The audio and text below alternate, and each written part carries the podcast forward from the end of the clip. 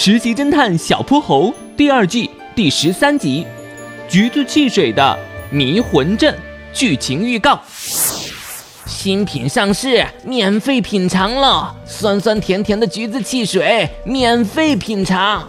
橘子的香气飘了过来，想到这冰凉酸甜的汽水，哼哼猪忍不住咽下了口水。嗯，嗯嗯嗯，谢谢老板。小泼猴却一下拦住了他：“免费的橘子汽水可以喝吗？长毛鼠叔叔为何在林荫小道免费送汽水？